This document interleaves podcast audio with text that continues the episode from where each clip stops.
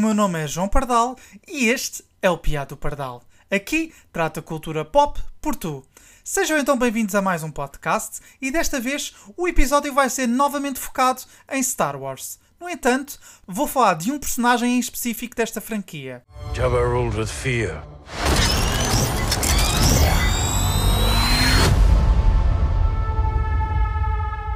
I intend to rule with respect. Na semana em que gravo este podcast, a Lucasfilm disponibilizou o primeiro trailer da série The Book of Boba Fett. Como é norma em trailers de Star Wars, mostraram algumas cenas, mas nada que seja um mega spoiler. Ou seja, entusiasmaram sem revelar grandes detalhes. Tudo o que um bom trailer deve fazer. Para quem me segue nas redes sociais, sabe que eu sou um grande fã deste personagem. Por essa razão, este episódio vou explicar o porquê do Boba Fett ser uma das minhas personagens preferidas e também vou explicar porque é que estou com hype em relação a esta nova série spin-off. Bom, vamos começar. Lembro-me que, quando vi a trilogia original, o capacete deste personagem ficava sempre na minha memória. Apesar de só ter umas três linhas de diálogo nos filmes, havia algo de misterioso por detrás de Boba Fett. Tal como Darth Vader, Boba Fett era interpretado por dois atores. Jeremy Bullock era o ator que dava corpo à personagem e Jason Wingreen dava voz. Ambos deram uma aura de mauzão e ao mesmo tempo de assassino implacável a Boba. Mas para mim, o elemento que o tornava badass foi sem dúvida a voz. Lord Vader. You may take Captain Solo to Jabba the Hutt after I have Skywalker. He's no good to me dead. He will not be permanently damaged. What if he doesn't survive?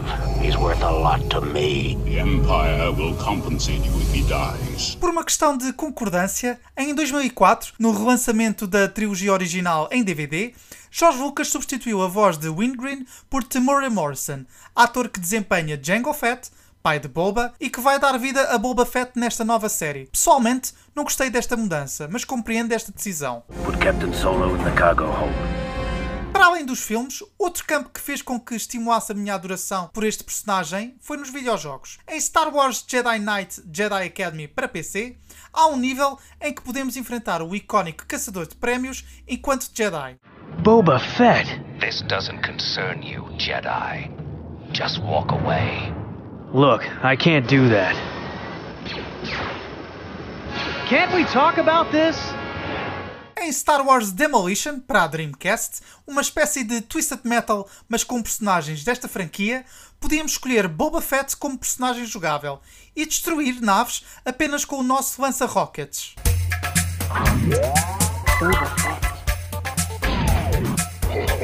You're Em Star Wars Shadows of the Empire, um nível em que temos de estar frente a frente com Boba Fett e posteriormente enfrentamos-o na sua icónica nave, a Slave One.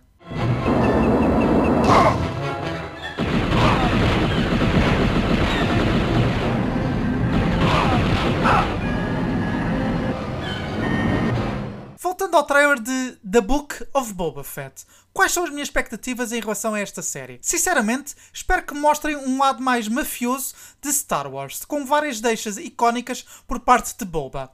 E espero que expliquem, por uma vez por todas, como raio é que Boba Fett conseguiu escapar ao Sarlacc Pit, sendo este assunto algo controverso entre os fãs. Só quero uma boa explicação. Se for algo parecido como na série Rubber Chicken, por mim, tudo bem. Don't mean to be a prick, but you two guys have got to get the f- out of here.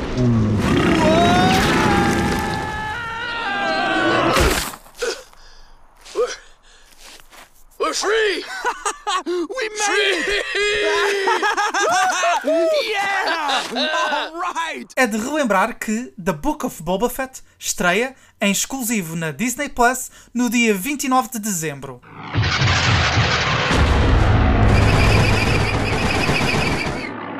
Agora quero saber a vossa opinião. São fãs de Boba Fett? O que esperam da série The Book of Boba Fett? Escrevam-me tudo na caixa de comentários, caso estejam a ouvir-me no YouTube. Mandem mensagem para o meu Instagram, at piado, underscore do, underscore pardal. Ou então, mandem-me um tweet, at piado pardal, tudo junto. Caso tenham gostado deste episódio, não se esqueçam de subscrever ao podcast no YouTube ou seguir-me no Spotify, Apple Podcasts ou noutra plataforma de streaming da vossa eleição. Espero contar com vocês no próximo Piado Pardal. Fiquem bem. Adeus.